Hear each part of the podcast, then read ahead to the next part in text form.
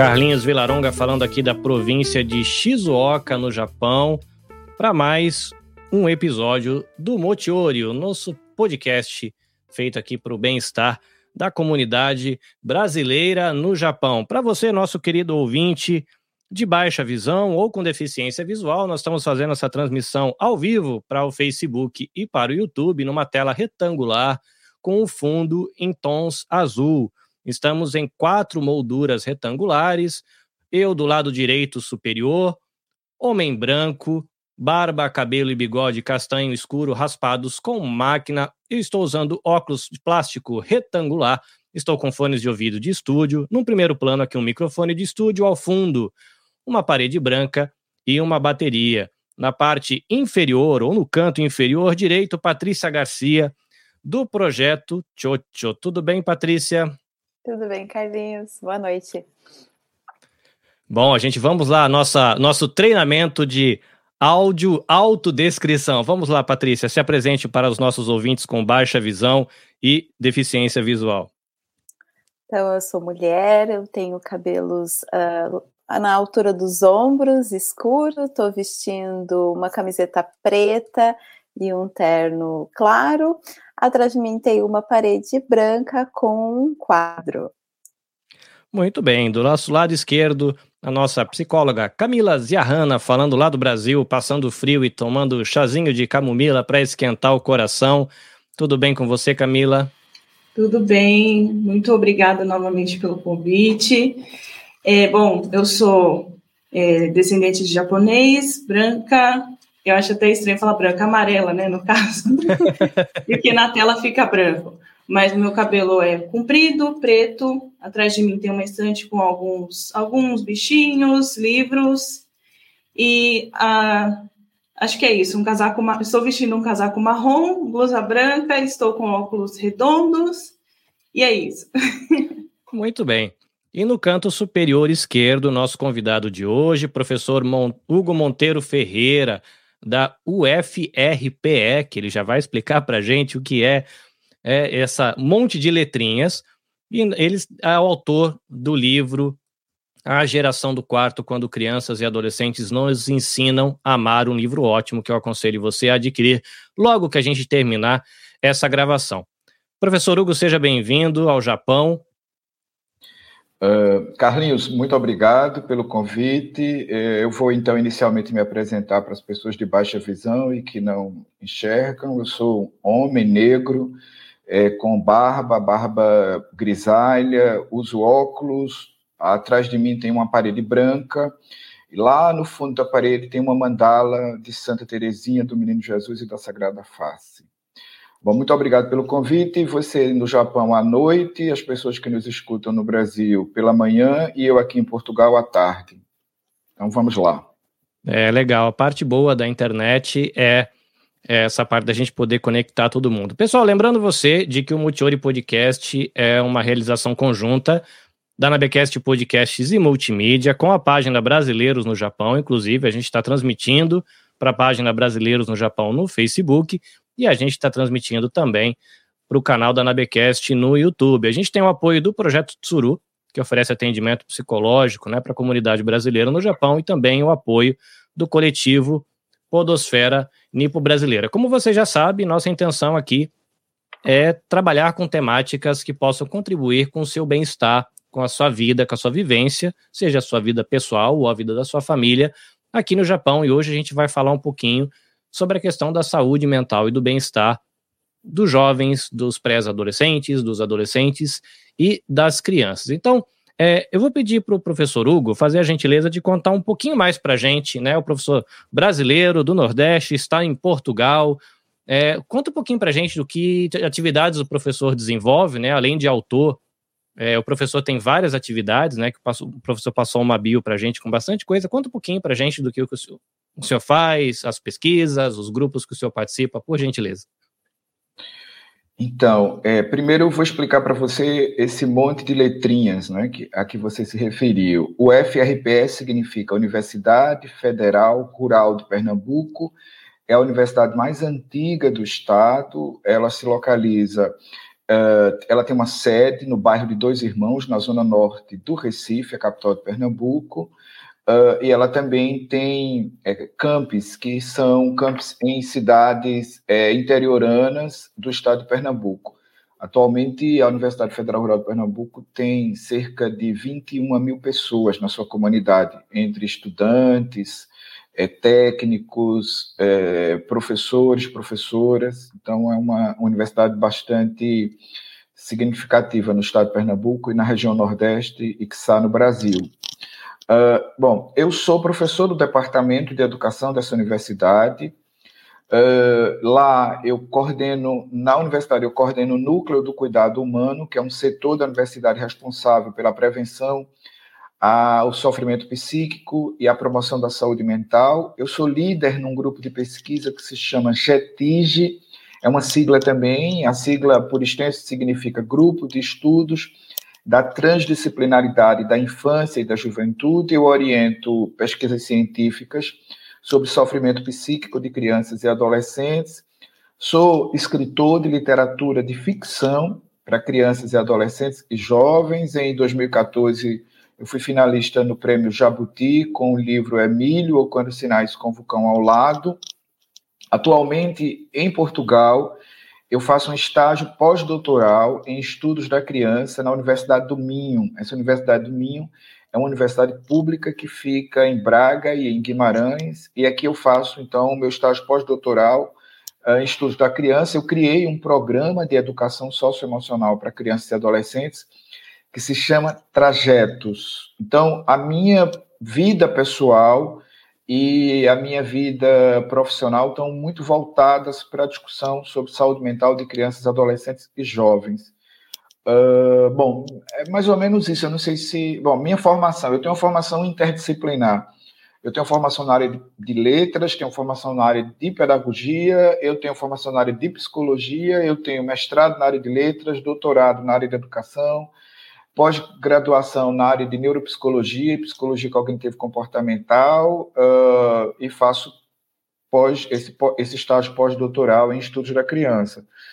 Uh, bom, em termos de formação é isso e a minha, a minha vida, bom, publico artigos, faço, dou cursos, ministro palestras, dou muitas entrevistas, essas coisas da vida de um pesquisador, de um professor, é, de um terapeuta uh, no Brasil e pelas, pelo, pelas redondezas do mundo. É isso. Bom, e não dá nem para negar que, que ama criança e adolescente e essa garotada da nova geração, né? Porque a temática sempre circula essa garotada, né? Sempre. Eu sou completamente. É... Eu acho que a minha energia, a energia vital, a minha energia pulsante, a minha energia que me movimenta é a energia da criança, é a energia da adolescência. Eu acho que com a criança eu tenho o lúdico, eu adoro brincar, adoro rir, adoro é, viver a experiência da brincadeira, a criança me traz isso, me traz também uma espontaneidade, uma criticidade que é muito peculiar da infância, sobretudo da infância não adultizada, e a adolescência me traz o, o, o, a experiência do desafio, a experiência do novo, a experiência da indignação, a experiência, às vezes, do silenciamento falante. Então, a adolescência me traz também a possibilidade de conhecer coisas novas. E então me parece que essa energia me alimenta. Eu tenho menos energia de adulto, digamos assim. O adulto, o adulto me coloca numa condição mais, é, mais incomodativa, mas de fato que me,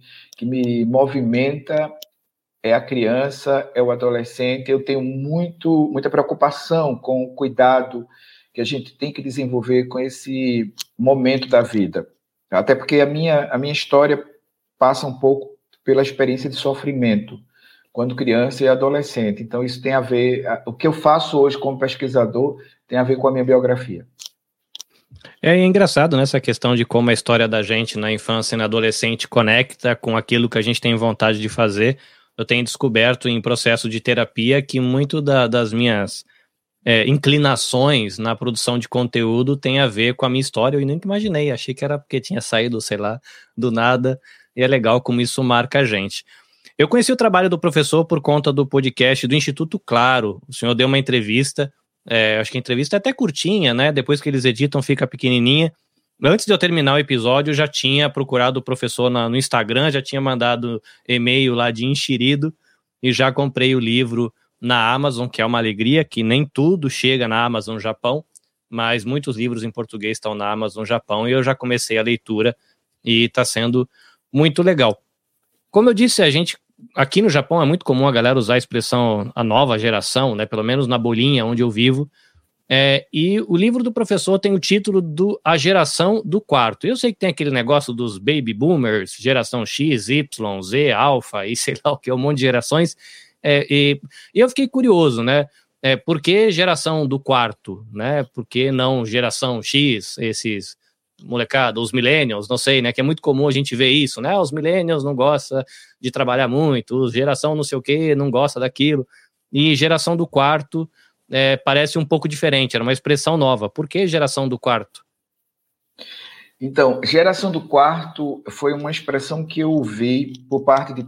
Na verdade, eu vi, meus filhos estão muito no quarto, passam muito tempo no quarto quando estão em casa. Eu ouvi muito isso dos pais, das mães, em várias conferências, palestras que, de modo geral, eu faço ao longo da minha trajetória profissional. E os pais me pediam algum aconselhamento, orientação. O que é que eu faço, Hugo? Porque meu filho não sai do quarto? O que é que eu faço? Minha filha não sai do quarto? É, isso está me incomodando, me inquieta. Uh, o que é que eu? Você não? Você tem algum estudo sobre esse comportamento? E eu inicialmente achei que aquilo tinha um certo sentido, mas não dei tanta atenção. Só que, na medida em que eu fui fazendo minha caminhada de palestras, de conferências, eu vi isso com muita frequência. Essa pergunta era muito frequente. E aí despertou em mim aquele sinalzinho de pesquisador, começou a ficar alerta e eu pensei: bom, tem algo acontecendo é, e eu quero saber o que é. Então decidi, a partir disso, investigar quem era esse pessoal que estava no quarto, o que é que esse pessoal sentia, o que é que esse pessoal pensava, por que, que a permanência no quarto, o que, que tinha a ver com a internet, porque os pais traziam muito essa ideia de que os filhos ficavam muito na internet. E montei um questionário online uh, e fui aplicar o questionário nas cidades pelas quais eu tinha passado e ouvido com frequência a maior expressão de meu filho estar no quarto apliquei, alcancei um número relativamente grande, mais de 3 mil pessoas entre 11 e 18 anos, que é o público com o qual eu dialogo, com o qual eu, eu mantenho interlocução.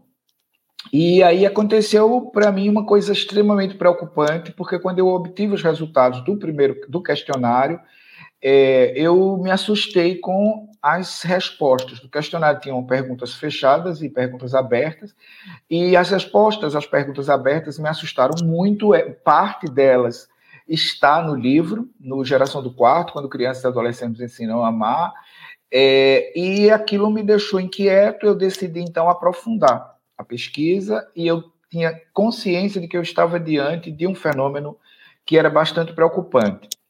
Aí eu fui e tentei encontrar uma palavra que coubesse dentro dessa, desse comportamento, desse, desse movimento, digamos assim, né? E achei que a palavra geração ela se adequava. Então, daí surgiu a palavra geração. Eu fiz um, um, um, um estudo conceitual da palavra geração. Essa palavra geração, no, no caso da minha pesquisa, ela está muito fundamentada no pensamento do Karl Manhayan. O Manhayan foi um, um grande estudioso é, do que seria geração. Então, ele ultrapassou a ideia de geração simplesmente por questões cronológicas, biológicas, etárias, e é um pouco desse conceito que eu tento trazer no livro A Geração do Quarto. Então, a partir daí, eu criei a palavra, discuti o conceito, fui aprofundando o conceito e desenvolvi a pesquisa. Depois do questionário, de 3.115 pessoas atendidas, quer dizer, respondentes, eu fiz um recorte para 238. Essas 238 pessoas, elas têm um perfil, elas passaram pelo bullying ou cyberbullying, elas se automutilaram, tentaram suicídio mais de uma vez, elas têm, elas passam mais de seis horas do dia quando estão em casa, dentro dos quartos, elas têm uma in, intensa dificuldade de comunicação com a família, quer dizer, a, a comunicação face a face dessas pessoas é muito complicada e usa excessivamente a internet. Então, esse é, uma, esse é um perfil. Desse, com esse perfil, eu recortei 238 pessoas das 3.115 entrevistei essas 238 pessoas e fiz rodas de discussão. Então, a metodologia que resultou no livro é exatamente essa: é, questionário, entrevista semi-estruturada e roda de discussão. Depois do material todo pronto, eu decidi então não publicar artigo. Eu decidi publicar um livro que tivesse um tom de ensaio, que é exatamente o que eu fiz no meu livro. O livro tem um tom de ensaio. Esse tom de ensaio, o que é que eu quero dizer com isso? Ele tem uma finalidade, do ponto de vista da linguagem, de alcançar crianças a partir de 11 anos, adolescentes, pais, mães, tio, tias, professores, professoras, terapeutas, psicoterapeutas, público em geral. Eu fiz um livro, portanto, para alcançar o Japão, como eu estou aqui. Pronto, foi por, por, isso. Então, esse livro foi para chegar no maior número de pessoas possível, porque eu me dei conta de que havia uma certa, é, um certo desconhecimento por parte das famílias e também por parte das escolas. Uh, então, em razão disso, eu fiz, portanto, um livro que tem uma linguagem que é, digamos assim, uma linguagem consistente, coerente, mas é uma linguagem acessível. Camila, você no processo aí é, de clínica, né, de atendimento, essa questão da dificuldade de comunicação com a família e a questão do bullying é recorrente? Muito, muito. E como o professor está dizendo, assim, a quantidade de horas que eles passam, é, para a gente já é assim nossa, seis horas, né? É quase um dia, quase metade desse período, o que, que ele poderia estar fazendo de diferente? Mas o isolamento dentro de casa também contribui muito para isso, né? Muitas famílias, os pais estão trabalhando, não tem com quem deixar a criança, e isso acaba se tornando um hábito. Patrícia, você trabalha com outro público, né? Que não é o público que vai para atendimento, mas é uma galera ali que está querendo se desenvolver. E aí? É recorrente no teu universo também, na tua bolinha? Também é.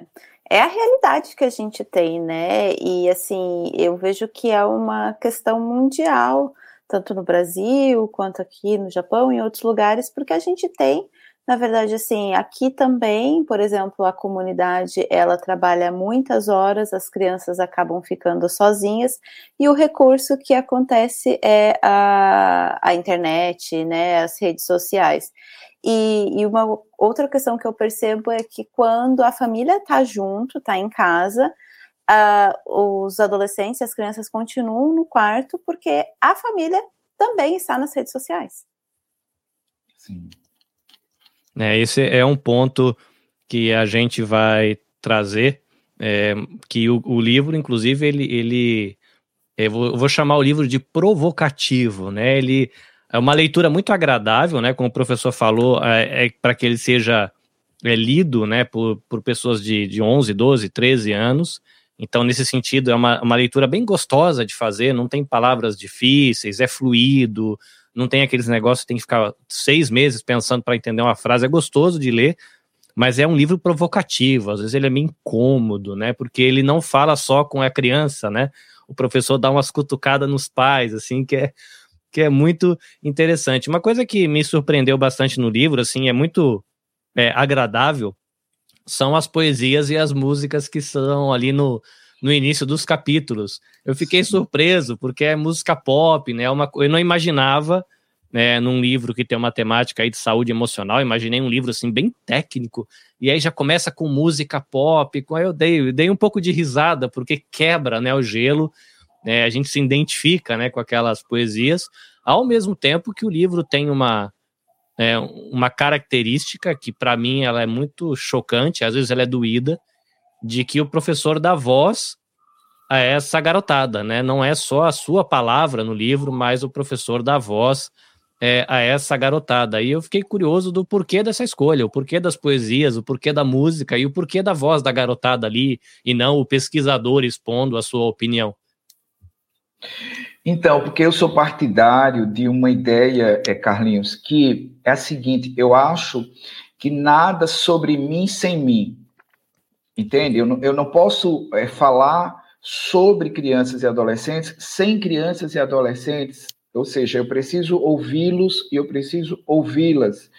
E a música, a poesia que tem como epígrafe nos capítulos é exatamente aquilo que eu uh, escutei quando era adolescente, é aquilo que a galera escuta atualmente, é aquilo que eu li, é aquilo que a galera lê. Então, eu tenho ali, naquele, naquelas epígrafes, no, no início dos capítulos, é, a expressão estética de, uma, de um grupo é, com o qual eu dialogo, de interlocutores, de interlocutores, quer dizer, então você vai encontrar desde Tiago York a Legião Urbana, quer dizer, Tiago York é bem contemporâneo, Legião Urbana é da minha época de adolescência, ali em 1985, e Tiago York agora, é da, da galera que está na internet, que fez música pela internet, que conseguiu ganhar público, e o que é que eu entendo? Que nós precisamos exatamente conhecer o que é gosto, o que é saber, o que é desejo, o que é vontade, o que é pensamento, o que é opinião de crianças e adolescentes. Ou seja, eu tenho que ouvi-los e eu só posso ouvi-los se eles falarem e eles só podem falar se eu mantiver contato de fala. Então, por isso que no livro você vai encontrar predominantemente falas recortadas de crianças e adolescentes que foram entrevistados e entrevistadas. E eu acho, sinceramente, que esse é um ganho do meu livro. E eu acho, sinceramente, que esse é, é, também, essa também é uma característica muito importante no tipo de pesquisa que eu desenvolvo. Eu desenvolvo um tipo de pesquisa que, é, eu vou usar aqui uma palavra complicada, que talvez nem todo mundo conheça, mas depois pode ir no dicionário e buscar, que é eu uso uma pesquisa que ela é deontológica. O que, que é isso? Isso significa eu vou para as circunstâncias. Eu não pretendo entrar no campo de pesquisa com as regras prontas. Eu quero que as regras sejam mostradas como se dão. Então, eu só posso fazer isso se eu ouvir. E eu tinha que ouvir meninos e meninas. Então, assim, muitas pessoas me perguntam, Hugo, como eles falaram, como elas falaram? E eu digo, eu me coloquei à disposição da escuta. É, é, você tem que se colocar à disposição da escuta. É, as crianças e os adolescentes e as adolescentes querem falar muito, mas você tem que ter à disposição da escuta. Então, meu livro, ele, ele traz isso, ele traz à disposição da escuta. E talvez por essa razão, ele, em tão pouco tempo de lançado, ontem nós tivemos dois meses de lançamento, o meu livro tem edição quase esgotada porque ele, ele chega a um público que é o público é, que está é, sedento por lei. Quem é que me traz os retornos que eu acho isso magnífico? Magnífico aqui, Camila e Patrícia. São as mulheres. Eu tenho é, as mães como as grandes leitoras do, do meu livro. Então, acho isso assim, um, um ponto que depois eu vou. Eu vou isso é, eu, eu, fiz o livro e agora eu, eu organizo dois artigos sobre a temática. Mas, assim, esse ponto me parece fundamental. As mães são fundamentais para a escuta é, de crianças e adolescentes. E são elas que têm chegado para mim, muito preocupadas. Pouco os pais, Carlinhos. Pouco os pais. É, então, assim, até saúde você por ter tido essa intenção de, no seu podcast, é, querer falar sobre esse assunto, porque são poucos homens, mas as mães não, as mulheres estão intensamente interessadas. Então, me parece que elas não só são difusoras dessa ideia da escuta, como me parece também estão dispostas a ouvir.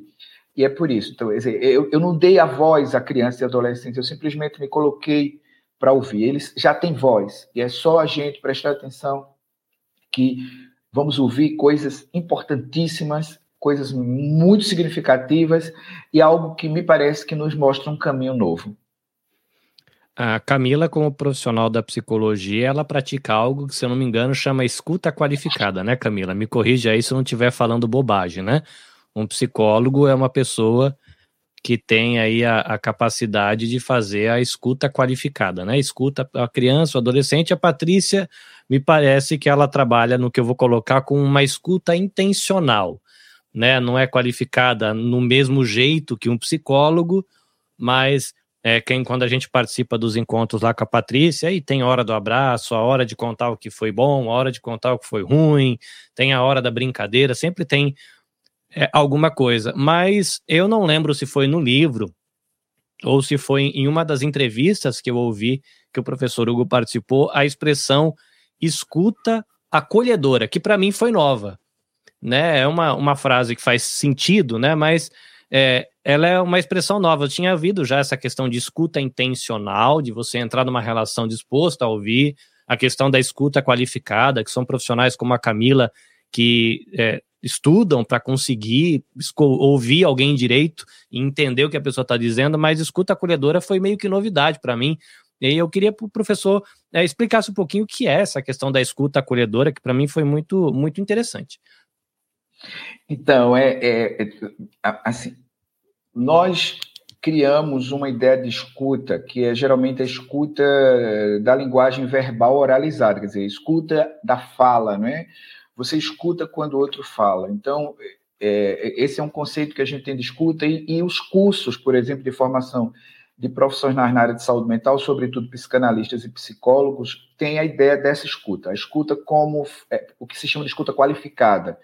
Mas a escuta qualificada não pertence exclusivamente aos profissionais da área de saúde mental. Por óbvio que eles têm uma, uma verticalização maior dessa escuta por conta do tempo que estudam, da prática clínica, enfim. Dessa, esse é um ponto importante.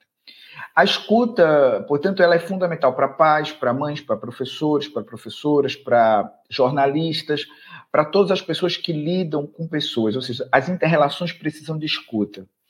Uh, o que é que é escutar? Escutar me parece que é aderir. Aderir necessariamente não significa concordar, mas significa que eu te respeito na tua opinião, na tua expressão, no teu desejo, na tua vontade. Eu te respeito. Não necessariamente concordo, mas eu te respeito. Então, é, escutar de forma aderente, me parece que esse é um ponto. Escutar de forma aderente significa escutar de forma não comparativa, ou seja, eu não te comparo. Eu te escuto, mas eu não te comparo. Eu sei que tu tens uma individualidade, que tu tens uma alteridade, então eu não te comparo.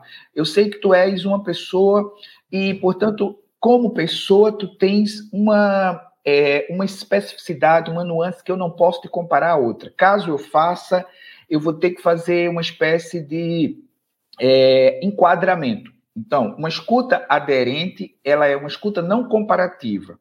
Uma escuta não comparativa me parece que é uma escuta pouco julgadora ou não julgadora, e é uma escuta não sentenciadora. Então, o que é a escuta acolhedora? É aquela escuta que não compara, não sentencia e não julga.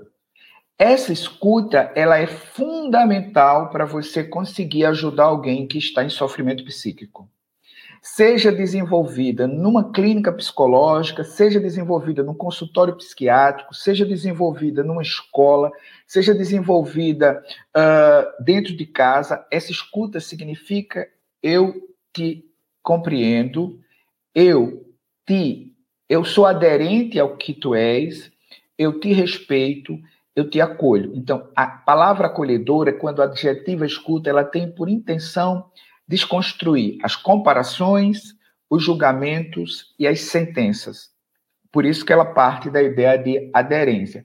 Eu tenho feito estudos sobre escuta. Então, é, há, uma, há uma série de discussões hoje que eu desenvolvo sobre a ideia de escuta. E é exatamente essa, essa série de discussão que eu desenvolvo sobre a ideia de escuta que me possibilitou ajudar o Unicef na criação de um programa chamado Pode Falar, que é um programa aqui no Brasil criando, criado durante a pandemia para atender adolescentes entre te, eh, adolescentes e jovens e jovens entre 13 e 24 anos. A ideia da escuta acolhedora, que também pode ser chamada em alguns casos de escuta sensível e em outros casos de escuta ativa. Todas essas escutas são qualificadas. Entende? Todas essas escutas são qualificadas, mas não são as escutas psicoterapêuticas. Elas necessariamente não são as escutas psicoterapêuticas, mas uma escuta psicoterapêutica, no meu entendimento, precisa ser acolhedora. Eu não sei se eu consegui explicar para você o que é escuta acolhedora. É você não julgar, não sentenciar e uh, respeitar a alteridade. Ah, isso é legal, né? Pré-adolescentes e adolescentes, eles sempre tentam se encaixar no mundo, né? Tem a sua tribo.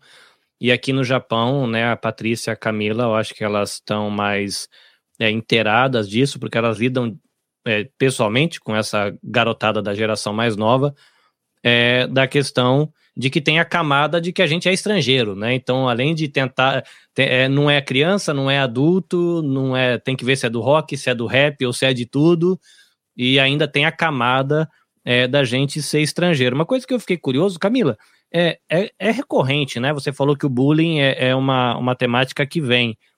Uh, o livro ele trata um pouquinho da questão da, da automutilação, que para mim é um negócio assustador, porque eu não me lembro de ter tido contato com, com famílias ou com jovens que tenham enfrentado isso. É, e é um negócio que assusta um pouco, né? Porque o livro fala que muita gente não percebe. É, mas é, é, recorrente, Camila, tem isso, né? Você percebe isso, assim, é, sei lá, com certa frequência na comunidade brasileira aqui no Japão? Sim, é, os casos de auto, eu costumo dizer autolesão, né? Algumas pessoas falam automutilação, mas é muito comum é, em adolescentes, principalmente naqueles que as famílias têm um, um índice de cobrança muito alto é, em relação à, produtividade. O Japão também é um, um país que contribui né, nessa questão da, da cobrança da produtividade, da qualidade da produção dessa criança. Isso é ensinado lá desde a escola. Você tem que estar produzindo, né? Que o ócio é uma coisa ruim. Em algumas escolas isso é muito difundido culturalmente, então é muito comum, sim, principalmente é, em adolescentes, onde, além dessas cobranças, a, a, criança não tem, eu digo criança, mas também o adolescente não tem esse espaço, né, que o professor está trazendo, de poder ser escutado, de poder ser acolhido.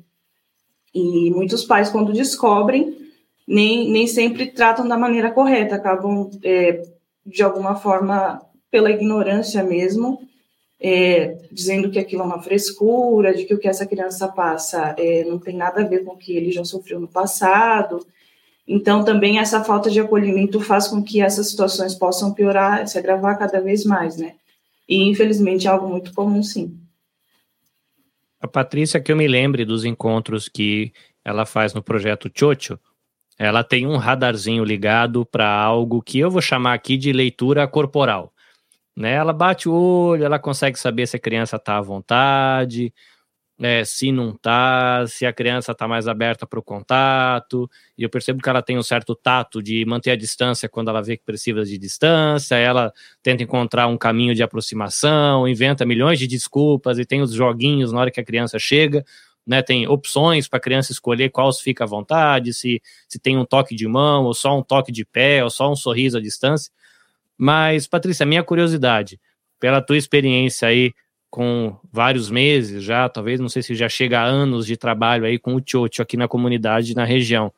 É, nós pais, agora fazendo, eu me colocando no balaio aqui, é, você acha que a gente tem feeling, sensibilidade para fazer essa leitura corporal, dos, ou ouvir o que o corpo está dizendo? E essa provocação aqui também é interessante, porque depois eu vou jogar essa peteca para o professor Hugo, mas você acha que nós pais aqui no Japão é, somos sensíveis para o que o corpo dessa criançada está dizendo ou no geral não? Alguns, né? Essa pergunta é provocativa. Na verdade, sim, para a gente ter essa, esse olhar, é importante a gente ter atenção e foco. Eu acredito que os pais eles tendem a conhecer os seus filhos mas muitas vezes eles não estão focados no momento em que aquela criança ou aquele adolescente está passando. Então, assim, isso pode se perder. Muitas vezes a, a mãe acha que o filho está bem e ele está lá se autolesionando, né? Essa é uma prática que, Carlinhos, aqui no Japão tá bem alta, né? Assusta, é, tanto para as crianças que vão na escola japonesa quanto na brasileira. Isso tem a gente tem tido vários casos, assim, e relatos, né? Já tivemos até participantes mesmo que, que passam por isso, por esse sofrimento, né? E é importante, uma coisa que a gente sempre fala com as famílias é estar conectado com essa escuta e dar esse espaço para se comunicar. O que acontece é que às vezes cada um, o indivíduo está tão focado em si que ele acaba não. É, é, é, uma escuta assim, ah, ele ouve, mas ele não presta atenção, ele não está se importando com o momento do outro. Então, tem muitos pais que conseguem perceber, muitas mães, como o professor falou, né? O nosso público principal que procura a gente são mães que consomem o nosso conteúdo, são mães e que estão preocupadas também, né? Ah, é o público de mães e então assim é preciso ter o olhar, é preciso ter o foco. Claro que toda a família, o pai, a mãe vão ter os seus próprios interesses e buscar isso, mas é, esse acolhimento e ele vem também na parte corporal, no sorriso, na interpretação. Uma coisa que eu sempre comento, né? A comunicação ela se dá muito pela interpretação. O que que é, a outra pessoa fala e o que, que eu entendo do que ela está falando, né? É, o acolher. E como o professor mesmo falou, esse, essa interpretação sem julgamento, né? Ele tem e, e esse espaço para falar. E eu acho muito bacana o professor trazer isso, porque no Chocho a gente trabalha muito esse é, acolhimento, essa escuta, né? Como tu mesmo já participaste e, e, e tem a experiência. E a gente escuta coisas incríveis do potencial que as crianças e os jovens têm, mas também a gente escuta coisas que deixam a gente muito preocupado, como é essa realidade que a, a, a geração está vivendo da, da autolesão, né? Uma coisa que o livro do professor Hugo é, foi bem provocativo, assim, me deixou pensando, é um capítulo onde o professor conecta corpo e mente, algo como se a gente tivesse que desenvolver a habilidade de ouvir o que o corpo das crianças e dos adolescentes está dizendo. É, e eu queria pedir para o professor desenvolver um pouquinho essa ideia, porque eu achei ela muito interessante. Que, né, como o professor falou, quando a gente fala de escutar, a gente pensa em som, né?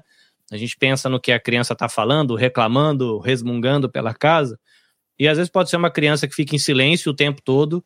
E eu achei muito interessante essa ideia de criar a habilidade de ouvir o que o corpo desse adolescente, desse jovem ou dessa criança está dizendo.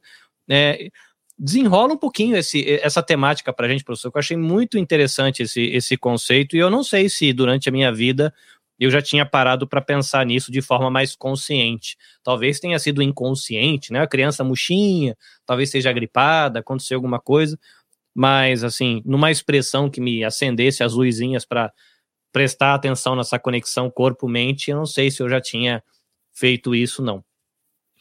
Então, olha, nossa sociedade, se você observar bem, ela rejeitou o corpo. Ela, ela rejeitou o corpo e, e, ao mesmo tempo, ela criou um modelo de corpo. Então, o corpo, o corpo dócil, o corpo agradável, o corpo que atende às expectativas, esse corpo ele foi, de certa forma, é, aceito.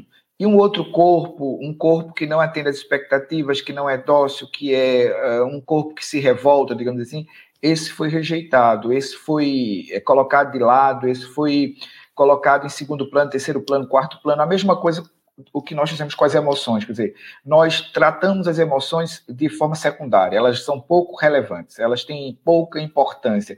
O que importou muito para a nossa sociedade foi a cognição, a gente entendeu que cognição era inteligência, era aprendizagem, era, era o grande mote da vida, né? a razão, a tal da razão, nós elegemos isso. O que, que, eu tento dizer no meu livro? Que isso, isso é uma grande bobagem, uma grande besteira, um erro, um erro cartesiano, um, um, erro que você pode identificar é, como um projeto societário equivocado. Separar corpo e mente é um equívoco. O corpo e a mente são uma só coisa. O que a mente diz, o corpo diz, e o que o corpo diz, a mente diz. Então, quando eu olho para o corpo, eu olho para a mente. Quando eu olho para a mente, eu olho para o corpo. A mente eu não vejo, o corpo eu vejo. Então o corpo me traduz a mente. Tentar qualquer coisa fora disso me parece um grande equívoco para compreender a geração do quarto, porque a geração do quarto ela se comunica menos com palavras e mais com corpo. Ela grifa no corpo, ela se inscreve no corpo, ela aumenta o tamanho da orelha no corpo, ela bota largador, ela pinta o cabelo, ela faz muito, muitas tatuagens, ela tem é, piercings em toda parte do corpo, ela hipertrofia os músculos. Não sei se você já prestou atenção como a galera hipertrofia os músculos. Os músculos todos falam muito hoje. As pessoas não se dão muito conta disso, mas aquilo é uma manifestação do corpo.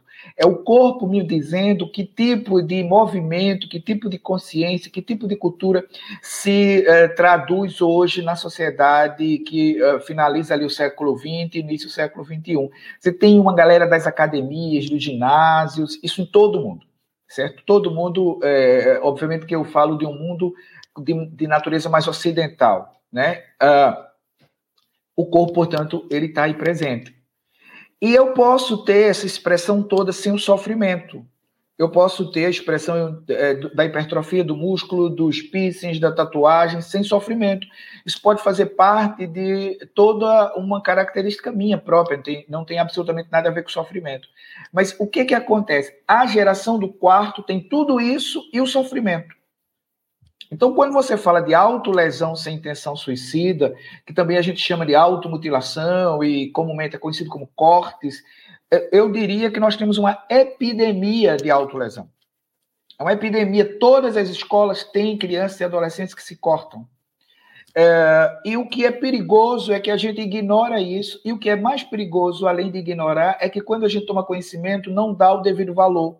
Quer dizer, a gente acha que isso é firula, é frescura, que isso não tem importância, que quer chamar atenção, é, coisas desse tipo nas minhas pesquisas eu já ouvi por parte de adultos. Então, autolesão é um problema muito sério, o corpo da criança no quarto diz isso por meio dos cortes, os cortes são indicativos de sofrimento profundo, de um sofrimento que está na mente e eu não consigo materializar senão por meio de uma objetividade física.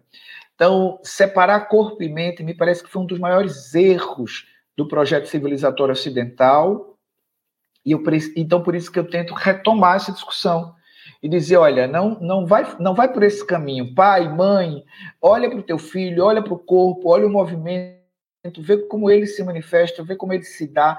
Não, não entra em julgamento, em avaliação, em sentenciamento, mas olha o corpo e cuida do corpo. Quer dizer, cuida do corpo, porque cuidar do corpo tem a ver com autoconfiança, com autoestima, porque cuidando do corpo eu estou cuidando da mente e, e, e, sai desse plano esquisito de escola que verticalizou, hierarquizou, colocou tudo em ranking.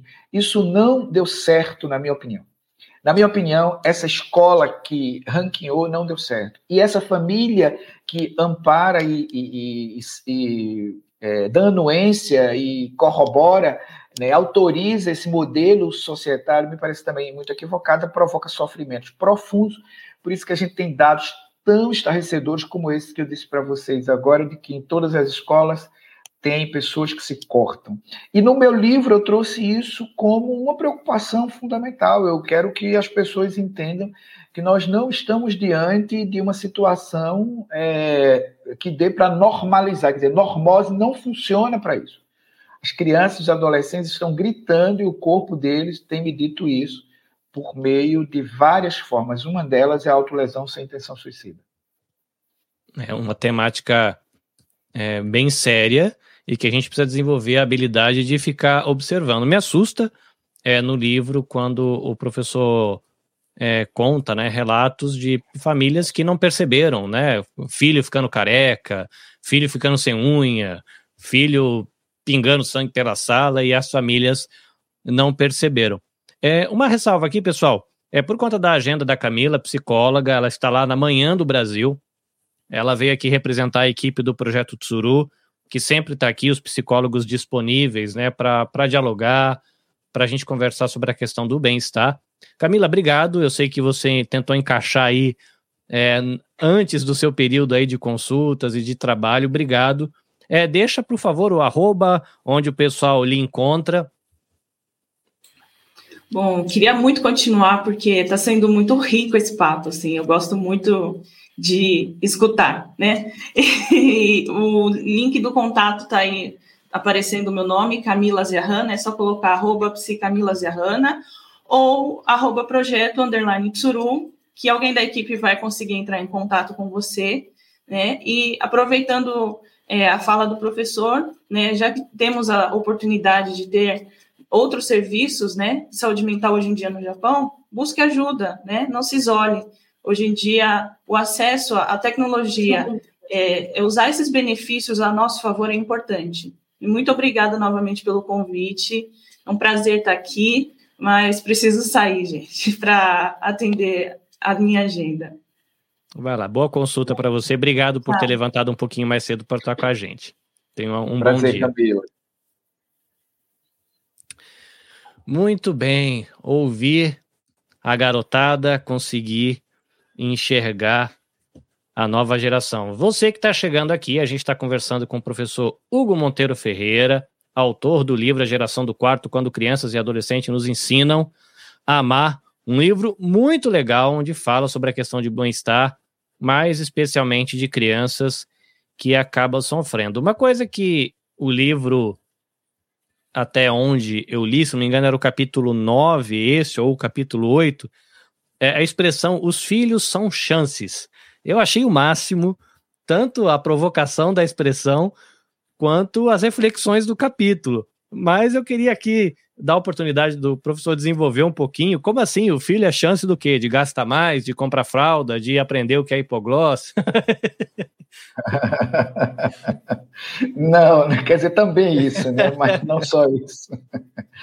Uh, acho que o, os filhos são chances muito relevantes que nós, pais e mães, temos de, uh, de olharmos para nós próprios, para nós próprios, quer dizer, a gente precisa ver com os filhos um, uma espécie de indicativo de caminho para melhorar o nosso conceito sobre educação, o nosso jeito de fazer educação, o nosso modo de, de relacionamento com a vida. Eu acho que os filhos nos ensinam muito a ideia de que nós não temos controle sobre a vida alheia. Eu acho que eles nos trazem é, a chance de você sair da ideia do controle, quer dizer, eles nos colocam contra a parede para nós percebermos que é, é uma ilusão também a ideia de controle então, me parece que eles são chances de que nós possamos repensar. E eu gosto muito dessa ideia é, que é freiriana, né, do professor Paulo Freire, de repensar, revisitar, de rever. Eu acho muito interessante isso. Então, acho que os pais, as mães, que querem muito acertar, né, os pais verdadeiros, as mães verdadeiras, ultimamente eu tenho feito essa distinção, porque dados também de pesquisas que que eu acompanho atualmente, que são, é, que são desenvolvidas por mim, mostram que há muitos perigos. Os pais e as mães que não têm paternagem e maternagem, eles é, ameaçam crianças e adolescentes. Então, assim, é muito perigoso a ideia de que você coloque todos os pais e todas as mães no mesmo lugar. Tem pais e tem mães. Eu estou chamando de pai e mãe com paternagem, com maternagem, esses que verdadeiramente, ainda bem que é a maioria, se preocupam com com os filhos, eles podem ter nos filhos e nas filhas uma grande chance de revisitar a sua própria história de vida e de perceber que o barato de uma paternagem, de uma maternagem, de uma parentalidade, o barato disso tudo é a gente aprender com eles e com elas. Quer dizer, é na medida em que a vida vai nos permitindo reconhecer e a vida vai nos permitindo engrandecimento, enriquecimento. Então, de fato, os filhos não são fardos os filhos não são é, projetos que eu quero que eles desenvolvam, que o meu filho seja médico. No Brasil tem muito isso, né? Sobretudo os, pa os pais de classe média para cima. Que o filho seja médico, que o filho seja juiz, que o filho seja advogado, que o, o filho seja uh, algo que, do ponto de vista capitalista, dê muito certo mas em nenhum momento sim para para pensar que o filho, a filha só são o que eles podem e o que eles podem necessariamente não é o que a gente quer. Então, me parece que eles são uma chance enorme de que você pare de insistir num modelo de educação que levou crianças a entrar em depressão, a síndrome do pânico, transtornos alimentares, transtornos obsessivos compulsivos, suicídio, adolescente suicídio. É, me parece que essa é a questão central. Então, são chances nesse sentido. Eu tenho uma chance enorme com meu filho de rever minha própria história e de poder com ele, com ela, né, com os meus filhos, minhas filhas, construir histórias novas. Então, por isso que além da fralda, do de acordar à noite, né? Olha, tem uma coisa que eu quero, eu quero dizer, sabe que eu sempre eu, eu, eu nunca, eu não sou um pesquisador que tenha me aprofundado em parentalidade, mas em razão das minhas pesquisas com crianças e adolescentes, eu termino dialogando com parentalidade. E eu acho que é, é possível se pensar numa formação para ser pai e mãe, porque tem muita gente que não tem a menor estrutura para ser pai e mãe. A menor estrutura.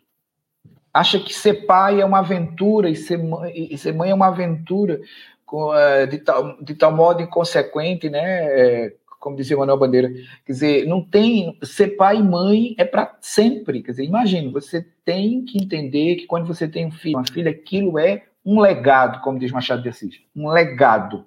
Então você não vai poder abrir mão.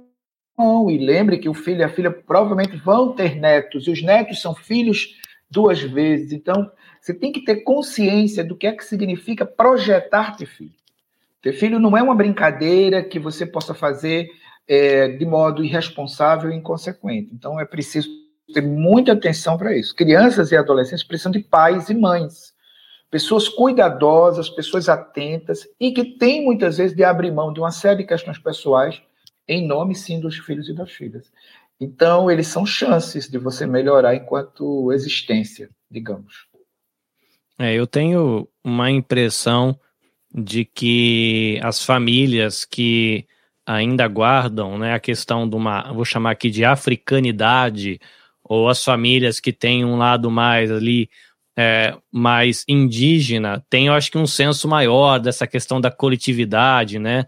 O pessoal é, do povo negro no Brasil sempre fala da questão das mães, das tias, dessa grande família, né? O pessoal que vive nas comunidades, né, nas favelas do Brasil, também eu ouço podcasts falando dessa realidade, desse estar tá junto, de ser um familhão, e queira ou não queira, a geração nova acaba aprendendo a ser família com os mais velhos. Lógico que teria que ter aí uma, um, algum tipo de régua, né, para ver quem é, se está passando uma boa cultura para frente ou não, mas acaba que essa galera, eu acho que eles acabam tendo um pouquinho mais de abertura para esse processo de aprendizado, né, essa formação é, dentro desse seio coletivo, seja a tribo indígena, seja a galera da comunidade lá da favela, seja uma grande família que guarda nessa né, ancestralidade, né? O povo africano tem muito disso, né? E os descendentes também guardam isso. Mas uma curiosidade que me ficou aqui, Patrícia, é, você chega a perceber pais surpresos com o que aprende com os filhos lá no Tchotcho? Sim, com certeza. E quando as famílias vêm participar do, do Tchotcho, né, trazem os seus filhos para o programa uh, socioemocional, a gente acaba comentando com eles: olha, o programa é para as crianças e para os jovens, mas vocês vão estar tocados, né? Vocês vão participar. E quanto mais vocês se envolverem, é, vocês vão aprender, vai ser bom para vocês e vocês vão ver uma transformação na família, né? No relacionamento familiar. Então, a, a questão, enquanto o professor falava, eu pensava na questão da inteligência emocional, né? Muitas vezes a mãe quer que o filho saiba lidar com as suas emoções, saiba conseguir se comportar, se autorregular, mas é, ela não faz isso em casa. Então, como que é a questão do exemplo e tal? É uma chance de aprender a lidar com isso. A gente uh, cobra das crianças e dos jovens coisas que a gente não está pronto, né, para fazer. Então, eu, vejo que, que é preciso, sim, nós aprendermos e evoluirmos e ir trabalhando. É, nós, o projeto Chocho, a gente busca dar essa, uh, esse suporte para as famílias e também chamar as famílias para participar desse processo para que elas possam ir uh, treinando porque é importante esse treino, essa, uh, esse movimento. Não dá para aprender, como o professor falou, né? É, tinha que ter sim um, um movimento de um curso para ser pai. Ah, muitas coisas que a gente ouve, ah, mas como que faz? Eu quero uma receita, e a gente sempre fala, não tem, né? Tem que ir tentando, porque cada indivíduo é único, então o teu filho vai, é a forma que vocês vão se conectar que é importante vocês acharem a, a, a chavezinha, né, a forma, o meio, e muitos se dão conta que sim, eles também precisam do projeto, eles também querem aprender sobre as habilidades socioemocionais, né? E eu vou aproveitar, Carlinhos, para uma coisa que eu achei muito interessante que o professor falou numa das entrevistas que eu ouvi, é a questão que esses adolescentes, essa geração que está no quarto, é, não está treinando essas habilidades socioemocionais, né? E, e, professor, como que você vê isso? para o futuro? Então, eu, eu acho que é fundamental é, educar as emoções. Eu acho que as emoções, é, eu, eu acho que as emoções precisam ser educadas, educadas no sentido da experiência. É, eu acho que você tem que aprender que existe um universo tanto do ponto de vista neurofisiológico quanto do ponto de vista sociocultural histórico, que são completamente emocionais. Então, eu olho que vamos precisar aprofundar e de forma bastante séria e de forma bastante urgente o que eu chamo de educar as emoções. Né? Educar as emoções, para mim, implica dizer reconhecê-las, ter consciência delas. E, e saber que elas são, no meu entendimento, matrizes, ou seja, elas não são subprodutos da razão, elas são, na verdade, as matrizes do que a gente chama de racionalidade. Desse ponto de vista, eu acho que nós temos que ter muitos programas, projetos sérios e valiosos sobre a educação das emoções. Eu só tenho uma discordância que me parece também importante de, de ser dita, é a, a tentativa que eu observo que muitas pessoas querem capitalizar monetizar as emoções de crianças e adolescentes. Então, me parece isso é muito preocupante. Eu tenho tido, eu, eu faço críticas severas a esse tipo de essa, essa ideia, não é, de que você vai uh, ensinar a criança e o adolescente a saber lidar com os desafios da vida, mas sem questionar a vida. Quer dizer, a vida não é questionada. O que é questionado é o sujeito. Então, é como se a emoção fosse um produto subjetivo e a gente sabe que a emoção não é um produto subjetivo, a emoção é um produto coletivo. Existe uma sociologia das emoções, existe uma psicologia social das emoções. Então é importante a gente olhar para esse campo. E nesse aspecto, eu acho, Patrícia, que nós temos que olhar para os povos originários, fazendo uma relação com o que o Carlinhos disse agora há pouco. Os povos originários, sobretudo os povos que lidam com as emoções por outro caminho que não são necessariamente os caminhos urbanizados. Por exemplo, é, eu faço pesquisas sobre bullying e cyberbullying. E em Pernambuco, na comunidade Chucuru, que fica em Pesqueira, que é um município de Pernambuco, é, lá foi a única comunidade em que eu não encontrei o fenômeno bullying. O bullying não acontece na comunidade chucuru, porque a maneira como eles constituem e se relacionam com a ancestralidade, com a sua etnia, com a maneira, com o respeito à alteridade é diferente. Então me parece que um programa de educação socioemocional tem que prestar atenção sim, por exemplo, a África é o nosso é o nosso berço a África é a nossa matriz, a África é, é, é, é tudo nasceu da África. Então a gente precisa olhar a África e, e, e, respeitar a África, e entender a alegria da África, e entender como a África foi explorada, como a África a África foi enquanto continente diminuído e ainda o é. Então a gente precisa olhar para isso e ver que a ancestralidade africana, assim como a ancestralidade indígena, tem muito a nos dizer para educar as emoções. E, nesse aspecto, eu acho que o Oriente tem é, uma parte do Oriente, não todo o Oriente, mas uma parte do Oriente tem muitas questões que são fundamentais, inclusive para o estudo das emoções. Né? Eu acho que ninguém pode estudar emoção hoje no mundo, alguém estudar com lucidez, se não olhar para os estudos tibetanos sobre as emoções. É, seria para mim um contrassenso você achar que os estudos sobre as emoções começaram, por exemplo, em Harvard seria para mim um contrassenso. Você tem que olhar para os povos originários. Ali sim, me parece que tem uma matriz do que é uh, o, que, o que o Ocidente tentou chamar de. Uh, o Ocidente cria muitas coisas, né? O Ocidente ele, ele, ele, pega as ideias e vai, vai, vai mudando. Quando eu digo Ocidente, entendam, eu digo esse Ocidente que se tornou excessivamente neoliberal, digamos assim. Né? Então, me parece que eu, eu tenho muita crítica à tentativa de capitalizar emoções, de monetizar emoções. Tenho crítica. Eu vejo que um desserviço ao que a gente está tentando desconstruir, que é o império da cognição. Então, crianças e adolescentes não querem nos dizer o, o, o inverso disso. Eles querem dizer, olha, eu tenho emoções, eu tenho sentimentos, isso não foi falado em família, nós não falávamos sobre isso em família. Quem falava em família sobre tristeza? Quando eu estou triste, o que é que acontece?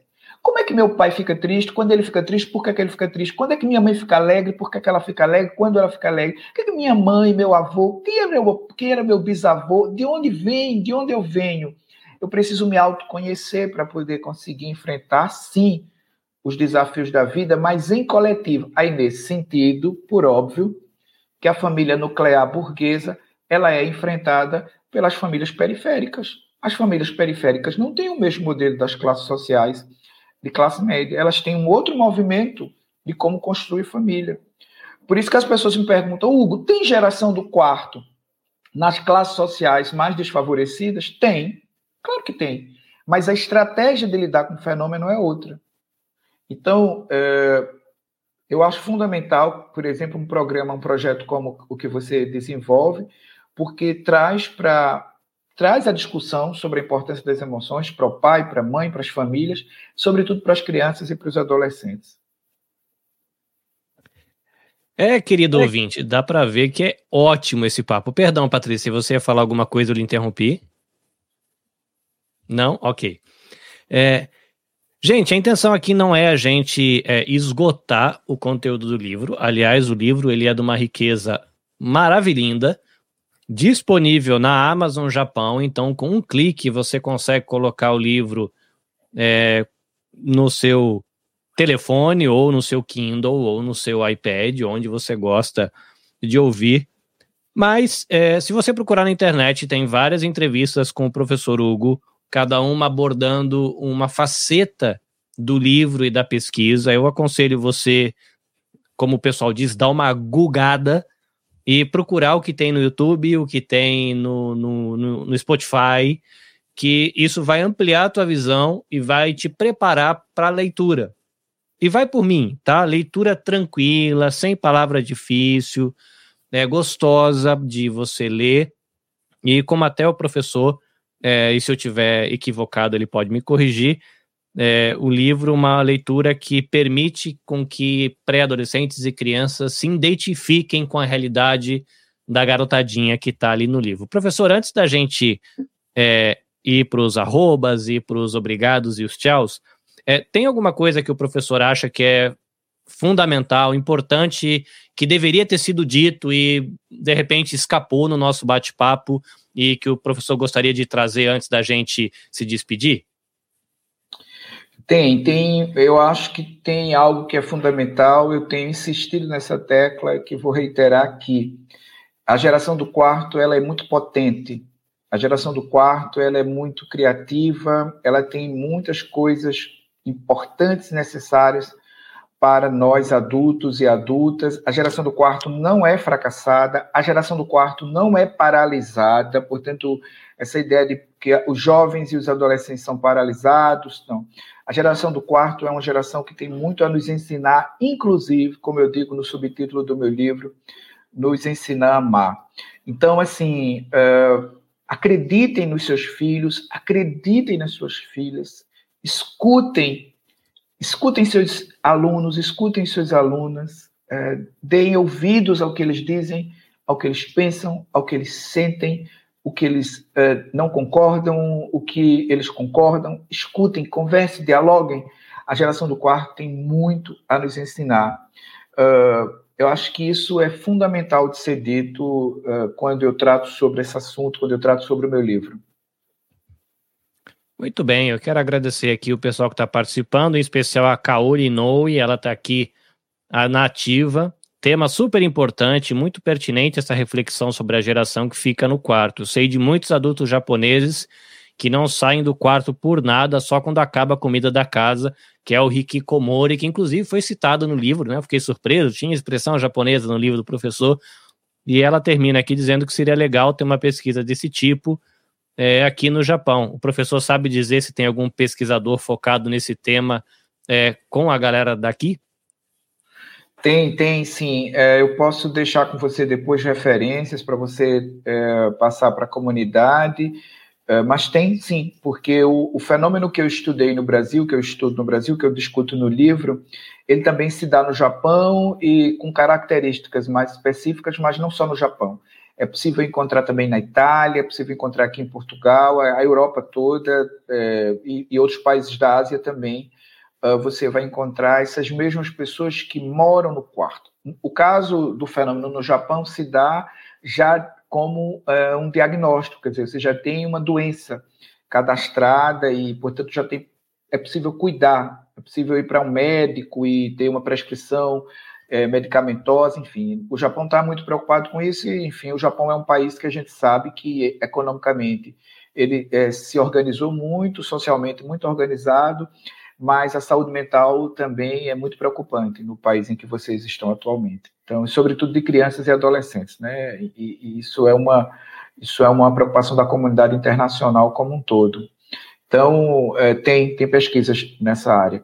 Uh, importante dizer que o meu livro pode ser lido é, agora aí no Japão, na versão Kindle, mas que eu estou disponível, viu, Carlinhos, para ir ao Japão. Se você me convidar, é, eu vou ao Japão. Eu, sabe que dos países da Ásia eu sempre tive vontade mesmo foi de conhecer o Japão.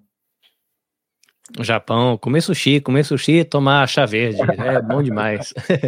professor, é, o professor citou outros livros que o professor tem, então se os nossos ouvintes ou os nossos aqui internet espectadores é, quiserem se conectar com o professor, como é que o, o, povo lhe encontra? É via site? É melhor Twitter? É melhor Instagram? Qual é o melhor caminho para o pessoal acompanhar seu trabalho, conhecer os outros livros, futuras publicações? Então, eu, quem quiser me encontrar na internet pode me encontrar no Instagram, arroba hmonteiro é, um, é a rede social que eu mais utilizo, é o Instagram. Uh, também no Facebook, Hugo Monteiro Ferreira, mas o Instagram é de fato que eu mais utilizo, e também no Twitter. É possível me encontrar no Twitter. Eu tenho um canal também no YouTube, pouco usado atualmente, mas tem muita entrevista minha, muito material na internet. Eh, se quiserem eh, adquirir o livro também, pessoas que estão no Brasil podem comprar em sites de venda, entre eles a Amazon, mas tem o, Brasil todo tem meu livro em livrarias físicas, mas a Amazon é o que realmente tem sido assim um dos livros mais vendidos atualmente nesse site. Muito bem, Patrícia Garcia, do projeto Chocho. Quem quiser conhecer o teu trabalho lá em Hamamatsu, e tem o Chocho itinerante também. Para onde anda o Chocho itinerante? O Chocho itinerante está à, à disposição de convites, né? Para quem quiser levar o Chocho itinerante. É só entrar em contato com a gente, a gente combina um encontro para as famílias, para as crianças e os jovens, de uma forma bem divertida, né, para falar sobre isso. Eu achei muito interessante duas colocações que o, o, professor fez, que foi a questão realmente da ancestralidade, né, e aqui é importante levar em consideração a parte emocional dos japoneses e essa influência que tem sobre as famílias, né, de descendentes japoneses e a dificuldade de muitas vezes se falar sobre as emoções em casa a gente pontua muito isso, professor, de as famílias trazerem o fato de, ah, eu estou feliz, eu estou triste, por quê, o que, que aconteceu, né, de se reconhecer, e eu ainda brinco que ainda existe aquele, é, aquela situação de que as mães não choram na frente dos filhos, se escondem, os pais são sempre felizes, né, e que podem sim discutir, trazer isso e abordar esses assuntos. É, outra situação, outra aspecto é a questão poten do potencial dessa geração, né? Eu concordo muito, e quando eu cheguei aqui no Japão, eu fui trabalhar com os brasileiros, eu via muito potencial e crianças e jovens com baixa autoestima, né? Então, assim, foi pensando nisso que a gente criou o Chuchu e a gente tem ajudado, já, já estamos aí há três anos, né? É, ajudando a, a, a comunidade. Professor, venha para o Japão. A gente tem muitas coisas que pode fazer aqui, lançar livro, fazer palestra. né? É legal. A gente tem um simpósio. Eu vou aproveitar, Carlos, e falar um pouquinho. Uh, a uhum. gente tem um grupo de português como língua de herança aqui no Japão, professor. E nós temos um simpósio. A Adriana Sugino, que ela é da IEC, ela que organiza, né? E volta e meia, todo ano tem. Os últimos anos foi de forma online mas a gente uh, gosta muito de ter uh, professores, né, pesquisadores da área no Brasil, na Europa, em vários lugares, então já fica aí a, a gente para manter essa conexão para o senhor vir palestrar. Já tô tomando a frente. A Adriana nem sabe, mas a gente. Vai ser bom, já pensou que legal? Né? Lançamento do livro do professor Hugo em Terras Nipônicas, né? O professor autografando livro, tomando chá verde, comendo bolinho de, de arroz. E é, vai ser muito legal. Ah, muito então, bom. olha, o convite já foi aceito aqui, Patrícia. Organizem aí. Vamos organizar. E para encontrar, então, o Projeto Tchotcho nas redes sociais, tem o Instagram, arroba Projeto Tchotcho, e também no Facebook, né? A gente também tem o site, e nós estamos aí divulgando, tem uns encontros para quem tiver interesse, tiver crianças, assim, os, crianças e jovens que estão passando por uh, situações uh, de autolesão, os pais, a comunicação não está muito legal, procura a gente, agenda uma visita, vamos conversar mais para a gente poder ajudar vocês também, né? Muito bem, vamos aqui agradecer aos nossos parceiros. Brasileiros no Japão, dá uma visitada lá, o site está bonitão, foi renovado, tem colunistas novos, o nosso podcast tá agora ganhou um espacinho carinhoso lá no site brasileirosnojapão.com ou você pode seguir aí Brasileiros no Japão no Facebook, tem lá trocentas mil pessoas no Facebook, mais um montão de gente no Instagram, você escolhe aí qual é a mídia que é mais confortável para você, acompanhe o trabalho, Tá chegando produtores de conteúdos novos, o Everton Tobasso está aparecendo por lá, jornalista, trazendo um minuto pela Ásia todos os dias. O podcast está saindo quinzenalmente lá. Muito provavelmente teremos mais novidades no futuro. Verdade, a equipe lá, do Brasileiros no Japão, está trazendo muita coisa legal. Então, fique atento para você poder acompanhar. Lembrando aqui, Projeto Tsuru, atendimento nutricional, atendimento psicológico, fonoaudiológico, alguns atendimentos presenciais, Muita coisa online também, português, espanhol, inglês, japonês. Cuide-se, né? Você é adulto, se cuide, você jovem, se cuide, e você é adulto, ou vovó, vovô, tio de tia, dê essa oportunidade dessa criançada aí, dessa nova geração e também se cuidar, né? Não é frescura, depressão não é frescura, crise de ansiedade não é frescura, bipolaridade não é frescura, né? São coisas que precisam de cuidado para a gente poder viver bem. Então, arroba projeto underline tsuru, por lá você vai encontrar como é que você chama eles no WhatsApp, no Face, no Line, e a equipe do atendimento vai entrar em contato com você, indicar qual profissional melhor para atender o seu caso, né? Seja uma criança que só fale japonês, um amigo filipino que só fale inglês, enfim, né? A equipe lá vai conseguir lhe atender. Convite para você conhecer o trabalho do coletivo Podosfera Nipo Brasileira, vários podcasters da comunidade brasileira no Japão, tratando de temas variados, né? Viagem, vida, turismo, notícias, coisa de nerd, otaquices, enfim, tem de tudo. Dá uma visitadinha lá, arroba podnipobr ou segue a hashtag podnipobr, conforme a galera for postando as coisas, vai aparecendo no seu feed e você de repente encontra aí um conteúdo legal que pode atender você. Se você tá gostando do trabalho, faz uma visita lá no arroba nabecast.jp, deixa um alô lá também, que é legal. Se você está querendo lançar um podcast, está precisando de alguém para editar o seu podcast, fala com a gente, que a gente te ajuda também. nabecast.jp o site, nabecast.jp no Instagram, Facebook, YouTube e Twitter, nabecastjp sem o ponto. A gente está sempre disponível, é só mandar mensagem que rapidinho a gente entra em contato. Professor Hugo, Obrigado demais por ter separado um tempinho aí da Zoropa, da terrinha, da comida boa aí de Portugal, para falar com a gente. Foi muito bom, obrigado. Foi uma honra, né? Sempre legal conhecer autor de livros, é gostoso demais, porque o pessoal estuda bastante para escrever o livro, a, a prosa sempre fica boa. Obrigadão.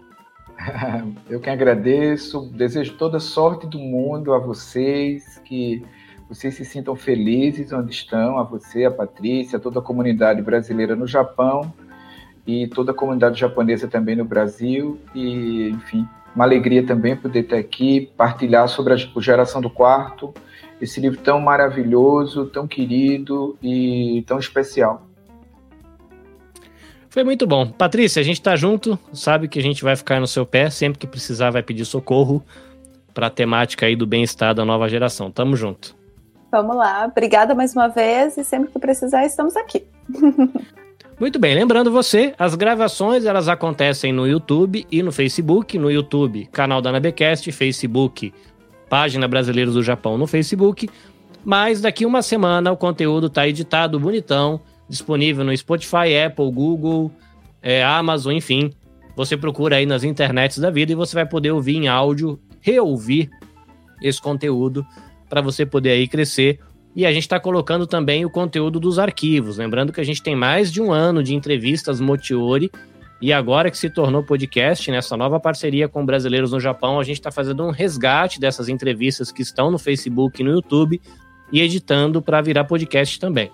Então sempre tem novidade, fica acompanhando, assina lá no Instagram, assina lá no Spotify, assina na, na Apple, Google, enfim, qual que você prefere, para você sempre acompanhar.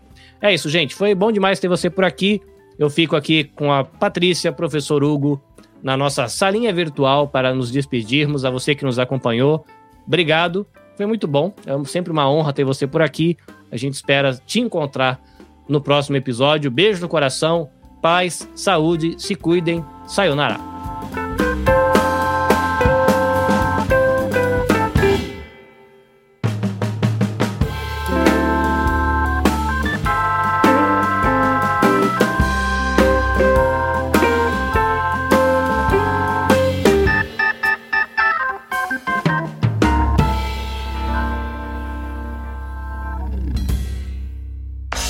Este episódio foi editado pelo Nabecast. Saiba mais em www.nabecast.jp. Nabecast, conectando pessoas, desenvolvendo amizades, construindo parcerias e compartilhando vida através de podcasts.